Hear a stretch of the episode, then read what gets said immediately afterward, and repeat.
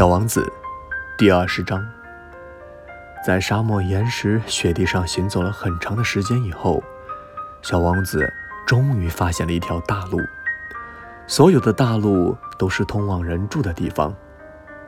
你们好，小王子说：“这是一个玫瑰盛开的花园。”你好，玫瑰花说道。小王子瞅着这些花，它们全都和他那一朵花是一样的。请问你们是什么花？小王子惊奇地问道。“我们是玫瑰花。”花儿们说道。“啊！”小王子说。他感到自己非常不幸。他那朵曾经对他来说，它是整个宇宙独一无二的一种花，可是仅在一座花园里面，就有五千多完全一样的这一种花。小王子自言自语地说。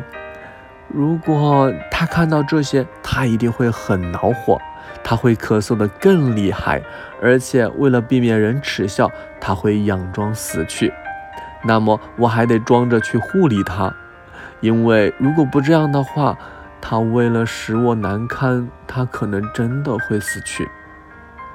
接着他又说道：“我还以为我有一朵独一无二的花呢，我有的。”仅是一朵普通的花，这朵花再加上三座只有我膝盖那么高的火山，而且其中一座还可能永远是熄灭的，这一切不会使我成为一个了不起的王子。